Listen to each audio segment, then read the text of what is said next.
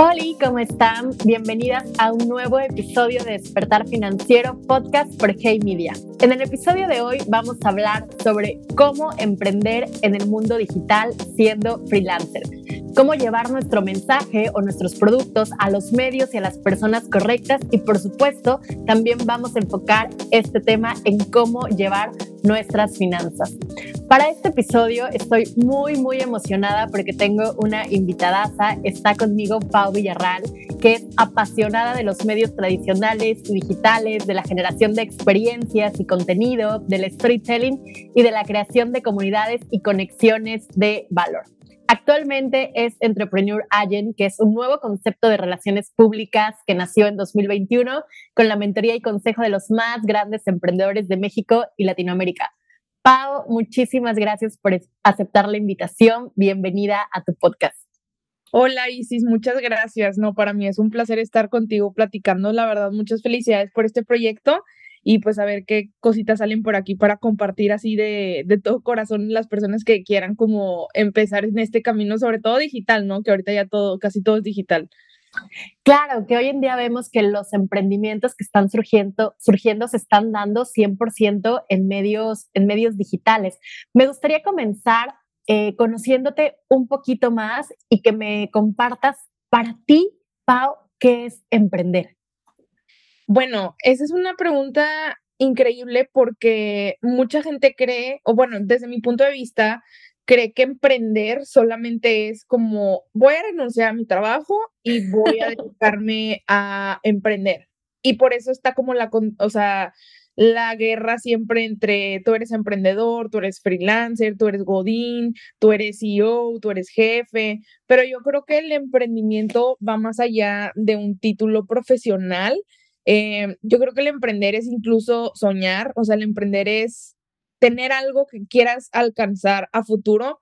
Eh, no siempre para emprender tienes que estar dado de alta en, en Hacienda, no tienes que registrar una marca, no tienes que nada. O sea, el emprender es tener una idea y que se vaya consolidando paso a paso, porque puede ser que ahorita hay personas que trabajan en un corporativo grande, pero ese es un emprendedor que da ideas en ese corporativo grande y, y al final de cuentas es para mí como el alma de los emprendedores.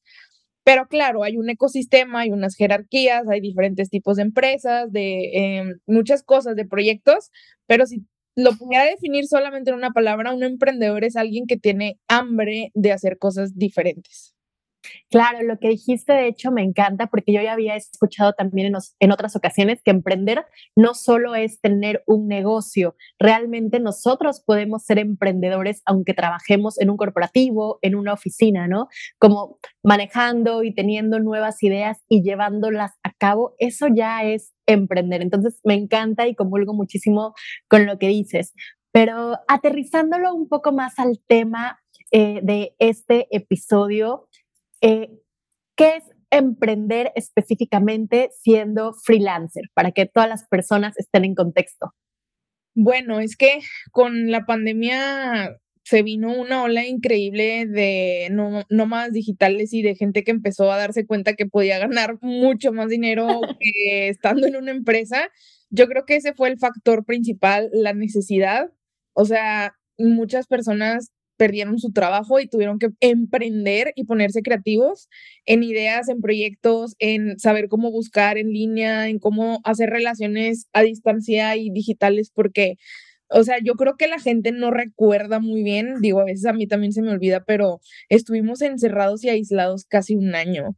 O sea, y era arriesgar tu vida literalmente, o sea, a lo mejor ahorita ya lo vemos como, ay, sí, el COVID, y obviamente que hay mucha gente que pues ya no está con nosotros y duele, pero no tuvimos opción más que aprender a crear, o sea, como estas relaciones digitalmente y justo creo que así nacieron muchos proyectos muy interesantes que, que si no hubiera pasado esto de la pandemia, sí hubiera pasado, pero como 10 años después.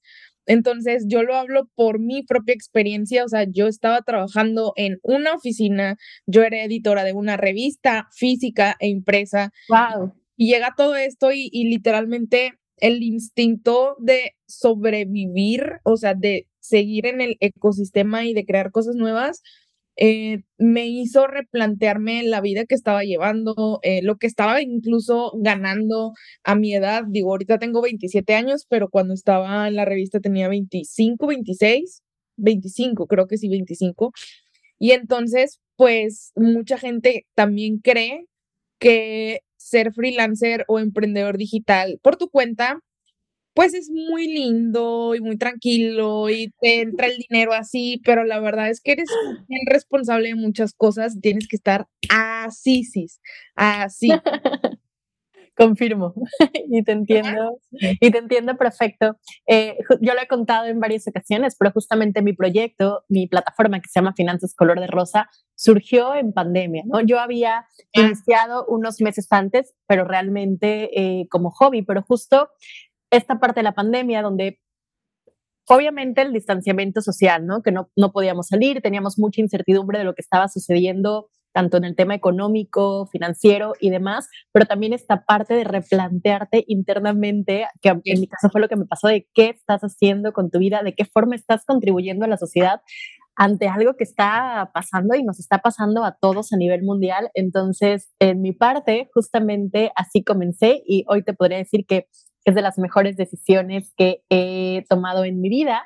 Sin embargo, como tú dijiste ahorita, eh, mi proyecto se llama Finanzas Color de Rosa, pero emprender no siempre es color de rosa y eso es algo que, tenemos, que tenemos que saber, porque eh, justamente creo que en ocasiones se ha romantizado mucho el tema del emprendimiento, ¿no? De eh, ahora eres dueño de tu, de tu tiempo, de tus días, tú decides qué hacer, qué no, pero realmente cuando comenzamos y no me dejarás mentir, pues como freelancers, nosotros hacemos todo, ¿no? Somos los que contestan los mails, contestan los mensajes, crean el contenido, en mi caso, ¿no? Haces los talleres, los creas, etcétera, etcétera, etcétera.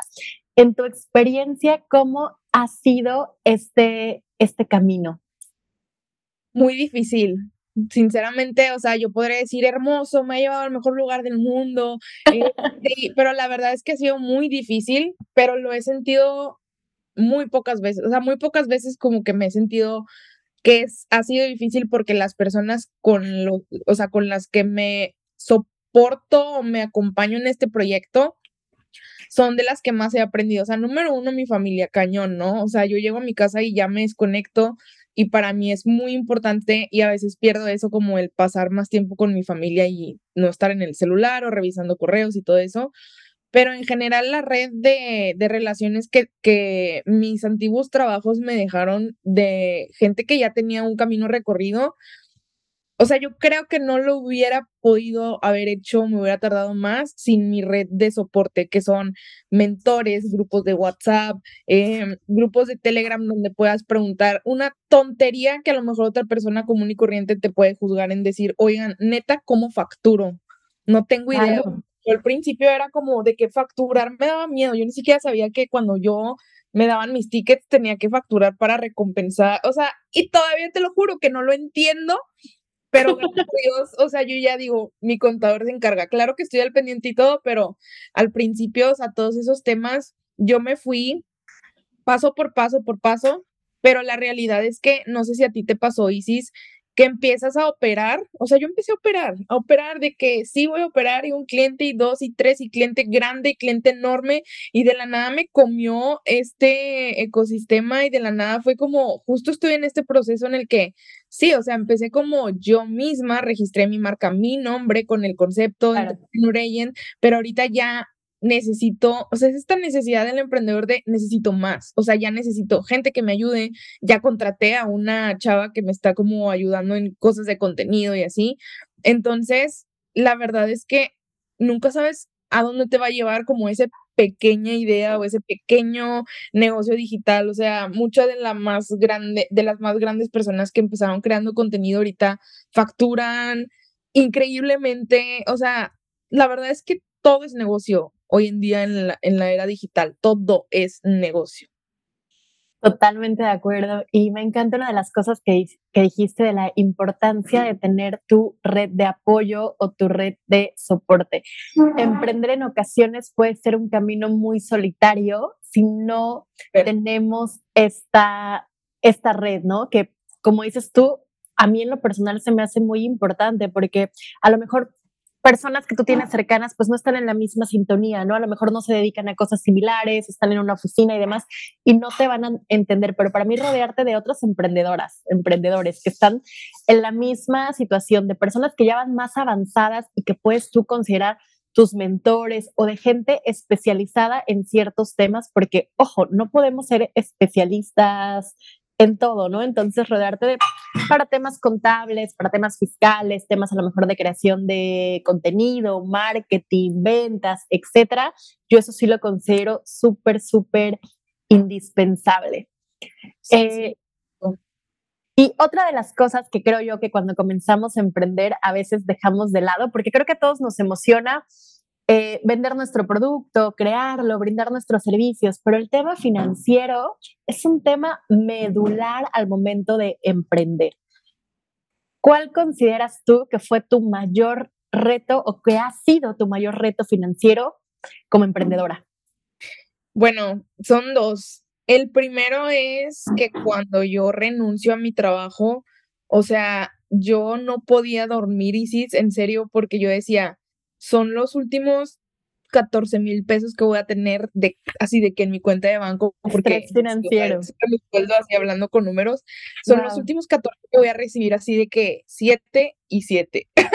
o 7,500, toda la suma, no sé.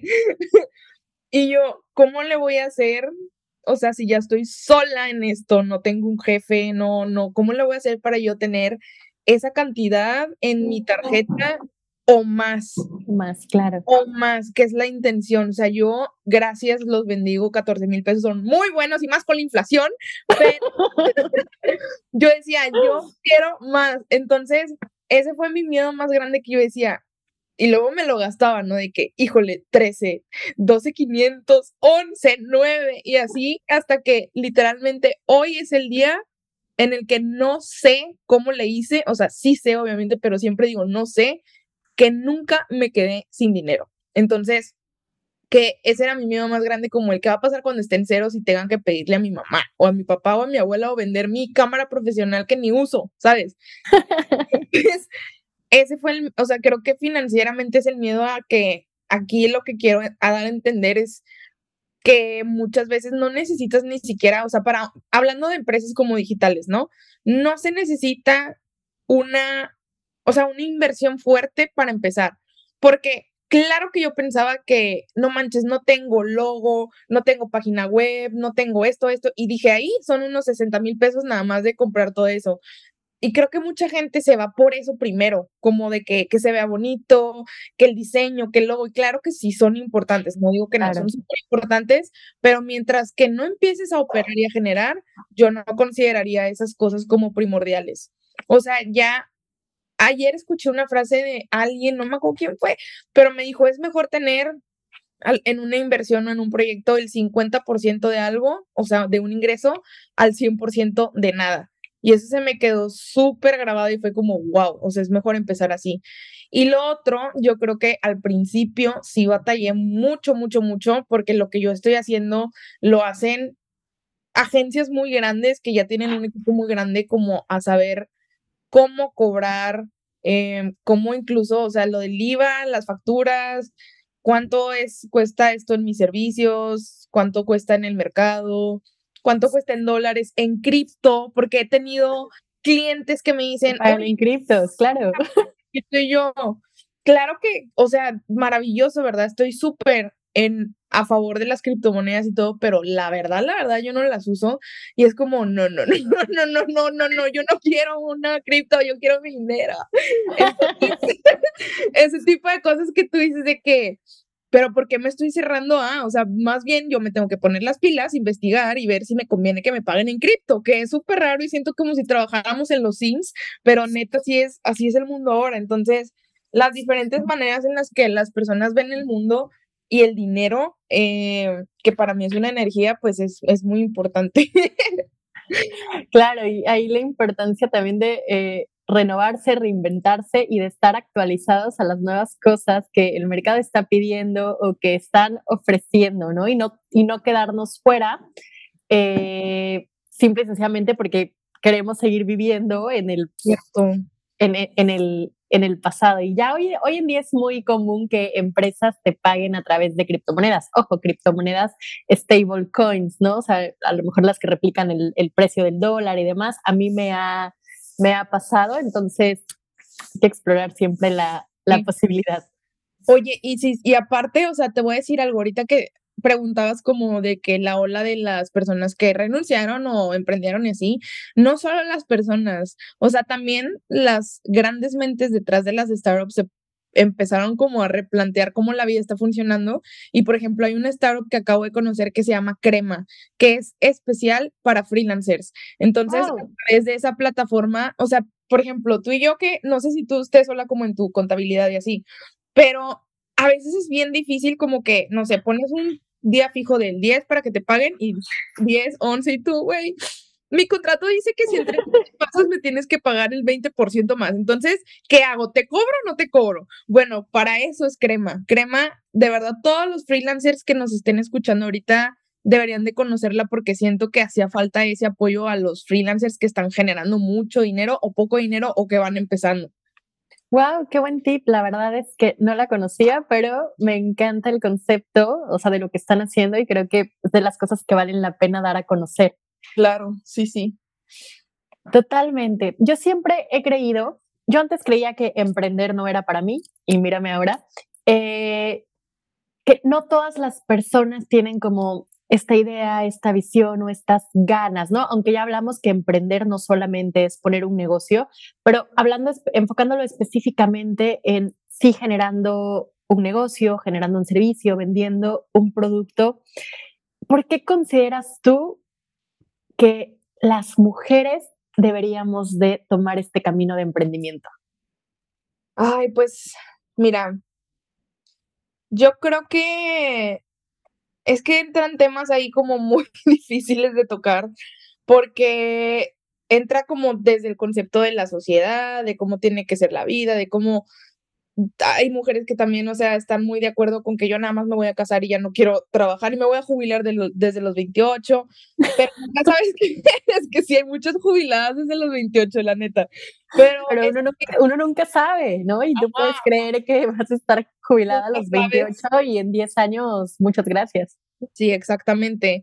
Y lo peor de todo es que, o sea, en ese tema sí es súper delicado porque una vez ya opiné de eso y fue como, pero a ti qué te importa si hay mujeres que están jubiladas a los 28? Y fue como, ok, sí tienen razón, pero en general, para las mujeres yo creo que, o sea, es como sentirte libre, no depender de nadie, no, no, no de un hombre ni nada, o sea, ni de tu mamá, ni de tu papá, ni de tu primo, ni de nadie, o sea, como tener esa libertad de que cada vez que generas más, y no hablando solamente de dinero, o sea, de más ideas, más relaciones, este, más lugares en donde tener exposure. Creo que eso te hace hacerte conocerte más a ti mismo. Pero al mismo tiempo volvemos a la pregunta de qué fue primero el huevo o la gallina, ¿no? De se nace siendo emprendedor o se hace siendo emprendedor. Yo estoy segura que cualquier persona que nace puede llegar a ser una persona emprendedora. O sea, no hay de se hace o nace. Claro que hay un círculo de circunstancias que afectan, ¿no? La educación, la gente con la que te juntas, tus ganas, qué lees, qué consumes, o sea, entonces yo creo que todas las personas, mujeres también, hombres también, todas las personas deberían de probar al menos una vez la libertad financiera, que es esto, o sea, digo, sé que hay una definición ISIS así súper correcta, pero para mí libertad financiera es decir, estoy haciendo lo que me gusta y sí estoy batallando y sí estoy aprendiendo, pero estoy ganando mucho más que dinero. Claro. Es libertad que no puedo explicar.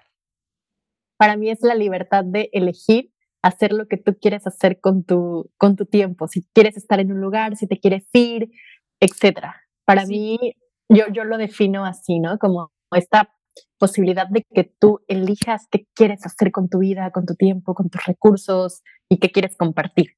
Sí, claro, 100%. Me encanta, me encanta.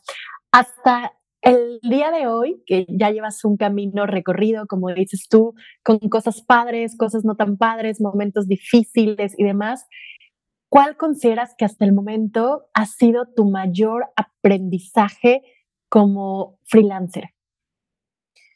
Yo creo que, ay, es que son muchos, pero el más importante, o sea, yo consideraría que definitivamente es, tienes que estarte renovando y pidiendo ayuda. O sea, no sé qué sucede con la cultura de ahora digital y así de, del ecosistema que a mí me ha pasado. O sea, a mí al principio me pasaba mucho, eh, o sea, el ego, ¿no? De cómo voy a pedir ayuda, cómo voy a preguntar si, si se supone que yo soy súper crack y súper buena.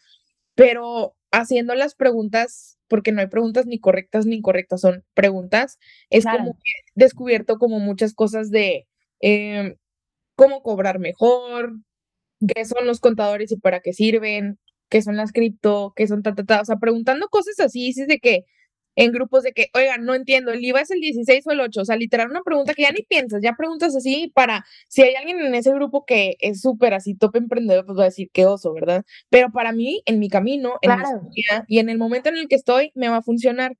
Entonces, yo creo que sería nunca dejar de preguntar y quitarnos la pena de, de pedir ayuda, ¿no?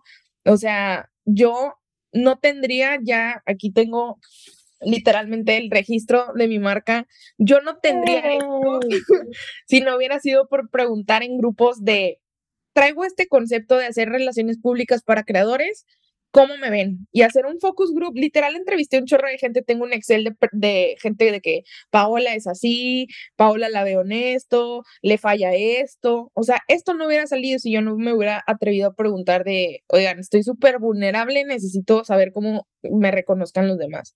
Entonces, claro. Y me encanta lo que dices porque compartiendo desde mi experiencia, cuando yo registré mi marca, yo intenté hacerlo inicialmente y la realidad es que medio leyendo, medio investigando, pero no metiéndome de lleno y no preguntándole a lo mejor a las personas correctas. Y en mi experiencia, a mí la primera vez me rechazaron mi registro de marca. Entonces, al final se tradujo en que Perdí tiempo, perdí tiempo y la realidad es que también pedí dinero porque terminé contratando a un gestor profesional en este tema, el cual si a lo mejor yo hubiera preguntado, yo me hubiera empapado mucho más con estas personas expertas que ya habían pasado por esto, pues a lo mejor lo hubiera logrado a la primera, ¿no? Con menos tiempo y menos recursos. Entonces, eso que dices a mí se me hace súper importante, digo, y aplica para el registro de marca y aplica para otros temas también trascendentales como es la parte financiera, ¿no? A veces de, ok, ya estoy lista para darme de alta y a veces ni siquiera sabemos cuál es el régimen que más nos, que más nos conviene, ¿no? ¿Qué tal si tú eh, puedes entrar en reciclo, puedes entrar en persona física con actividad empresarial, etcétera, etcétera, ¿no? Pero eso que dices tú de eh, preguntar, rodearnos de expertos, tener nuestra red de apoyo, creo que sí es fundamental. No dar todo por hecho y básicamente no tener pena, ¿no? Todos en algún punto estuvieron en el mismo, en el mismo camino y han pasado por las mismas situaciones. Claro, y aparte algo que, o sea, también así como un tip es, está padre que la, que la gente lea y que la gente tenga atrás de sus, ¿cómo se llaman? Libreros. Sus libreros, con sus 253 libros. Literal está súper padre, pero creo que la gente no se puede cerrar y basar solamente en los libros. O sea, son una herramienta increíble. A mí me han funcionado muchísimo, me encanta leer, pero no fue lo mismo leer un libro de eh, cómo crear una marca digital desde cero, hablar en un grupo de WhatsApp con personas que literalmente opinan, están vivas y te van a responder, porque un libro... Y están pasando por eso. Ajá, y que están pasando por eso, porque un libro a veces te deja con dudas. Dices, súper bonito, súper padre, ok, voy a hacer esto, paso uno. Y luego vas al paso uno y dices que no manches, ¿qué hago? O sea, entonces, tomarlos como un ligero empuje y luego ya tus dudas del libro las preguntas a gente real. Total, totalmente de acuerdo. Oye, y hablando de estos temas igual un poco más relajados y así, eh, ¿cuál ha sido así el peor consejo financiero que alguien te haya dado eh, en el tema de emprendimiento? El peor consejo financiero. Ay, no sé, es que no sé, me han dado muchos consejos, pero yo creo que ninguno ha sido como malo, o sea, porque todos me han ayudado. Pero a lo mejor sí, o sea, pues estas personas de que invierten esto, de verdad te va a cambiar la vida y así, pero nunca he hecho No, no, fue consejo rechazado. Pero la verdad, creo que he recibido mejores consejos buenos que, que malos. Perfecto, me encanta. Eh, y emprender generalmente conlleva muchos mitos, ¿no? O sea, hay muchas cosas que escuchamos referente a lo que es ser emprendedor o a lo que es comenzar y demás. ¿Cuál consideras ahora tú que ya eres emprendedora, que, que es un mito muy grande, que ya con base en tu experiencia sabes que no es real? Que los emprendedores son hijos de papizada y que, o sea, digo, ¿saben? Porque es un apellido muy común aquí en Monterrey, así de mucho dinero, ¿no? No, no, tengo, Los tengo amigos hadas y los amo y perdón, pero la neta, o sea. Los Garcesada. Ah, o Garcesado, que eres hijo de un judío y que necesitas mil millones de pesos, o sea, sí si vas a necesitar lana. O sea, nadie empieza con cero pesos, pero una idea se puede ir generando una cosa a la otra. Entonces, he visto gente que neta no tenía nada y que vendió todo para empezar y son ahorita de los más cracks. Entonces, como que este mito de, ay, pero es que necesito dinero, ¿qué necesito vender o qué necesito hacer? O sea, creo que con una idea puedes ir desarrollando todo así totalmente con la gente correcta. O sea, todo vuelve siempre a la gente correcta. Nadie puede ser nada solo. Y los que digan que sí son unos mentirosos. no se puede hacer algo solo, no hay manera. O sea, por ejemplo, la gente a lo mejor a mí en mis redes o aquí incluso en la oficina me ven siempre sola, ¿sabes? De que siempre estoy sola y si es literal aquí en, en mi oficina, o sea, todos están en sus equipos, así. Hay gente también freelance, me imagino, como que de repente en las mesas así, pero la gente me ve sola, pero no tienes idea con la cantidad de personas que hablo todos los días de que por grupos, por WhatsApp, entonces yo me siento acompañada.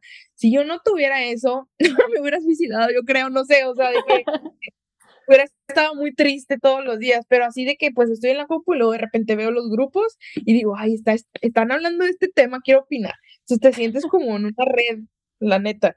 Claro, te sientes acompañado, se siente bonito, ¿no? A mí me pasa lo mismo, mis amigos siempre me dicen, oye, pero ¿cómo le haces? ¿No te aburres? O sea, todo el día estás sola. Y yo digo, es que realmente no me siento sola, o sea, estás acompañada por las personas, la gente que le da sesiones, los clientes, ¿no? Eh, la comunidad en las redes sociales y estos grupos de apoyo. Entonces yo digo, como tal, sola no, sola no me siento. Sí, sí, sí. Eh, me encantaría, digo, estamos por, por cerrar esta, este episodio, pero me encantaría que nos compartieras cuál sería ahora para ti, para todas las personas, todas las mujeres que nos están escuchando, cuál sería el mejor consejo financiero que les podrías dar. Pues es que, ay, no sé. consejo financiero no quiero arruinarlas, amigas, porque yo tengo a mi equipo y todo y, y, confío en ellos plenamente, pero más bien un consejo así final, que no sea financiero. Bueno, número uno, ay, pero es que, mira, no, voy a ser bien hipócrita, o sea, voy a dar consejos que yo no sigo. Ahorren, inviertan, o sea, me acabo de comprar todos estos aretes, o sea, no, no. Em, yo creo que sería eh, busquen a las personas que las ayuden, porque nosotras, o sea, pues yo podría ser súper creativa y me sé expresar muy bien y relaciones y todo, pero yo tengo que entender que el, los números, las finanzas, todas esas cosas no son mi fuerte y tuve que pedir ayuda. Entonces, encuentren a la mejor persona que les sea de confianza, que las pueda guiar quizás al principio si no pueden pagar a alguien, este, o incluso ahí también aplica la de leer libros o sea, por ejemplo, Paulina Caso sacó un libro que se llama What the Fuck con el SAT, que es muy amiga mía y literal nos dio la bendición a todos, así como de que tengan millennials y centennials de que infórmense. O sea, sí hay recursos, hay podcasts como este también, personas como tú que hacen contenido de ese tipo, Nada más es como de buscarlas y no cerrarse, porque siento que se cierran muchas veces las personas y dicen de que no, no, no, no sé cómo cobrar, no, y ya no hacen nada. Y el miedo no debería ser un factor para que impida seguir tus sueños. Totalmente, yo siempre digo que el miedo nos impulsa o nos paraliza. En mi caso, siempre dejo que me impulse y en el tuyo yo sé que también. Sí, sí, sí, se siente feito, pero luego digo, lo logré. Pero el miedo siempre va a estar presente, entonces nosotros elegimos si eso es lo que nos va a detener o al contrario va a ser como algo que nos va a acompañar para seguir nuestros más grandes sueños. Pau, me encanta que estés aquí, me encanta haber platicado contigo. porfa, diles a todas las personas que nos están escuchando dónde te pueden encontrar, qué servicios ofreces para las personas que eh, les haya gustado lo que platicamos y quieran contactar contigo. Bueno, pues la verdad la red social que más utilizo es Instagram y mi Insta es Paola Villarreal C. Em, y ¿cómo les puedo ayudar? O sea, desde servicios de relaciones públicas, pero la verdad es que eso es como para emprendedoras o emprendedores o creadores ya muy grandes, pero también tengo asesorías como para ir bajando esa información, sobre todo en cómo comunicar de manera correcta tu proyecto, qué puertas tienes que tocar, cómo, cómo hacer aliados, cómo, o sea, todo lo que tenga que ver con comunicación. Yo soy comunicóloga, entonces este, también me apasiona mucho crear desde cero o ver cómo crecen otras personas, este, que en pandemia eso hice, o sea, yo necesitaba cash, entonces hice cursos y me fue muy bien, vendí como 17. Em, y hoy, después de casi, ¿cuántos años han pasado de pandemia? Unos dos, tres. Empezó en marzo 2020 o sea, nos llegó el, en México nos llegó el golpe de realidad en marzo de 2020, digo, realmente había empezado desde noviembre de 2019, entonces... Eh, o sea, han pasado dos, tres años. Hoy veo a la gente que tomó talleres conmigo y digo, no manches, perdieron el miedo de subir cosas, porque todos eran como, es que no me gusta grabarme, no me siento cómodo. no, es que tienes que hacerlo, no tienes de otra. O sea, si realmente quieres como dar a conocer tu cara, pues es lo único que puedes hacer. Hay otras maneras de hacer contenido, ¿verdad? Con que no salgas de que infografías y así, pero generalmente estas personas querían ser conocidas. Entonces, okay, wow. me da mucho gusto.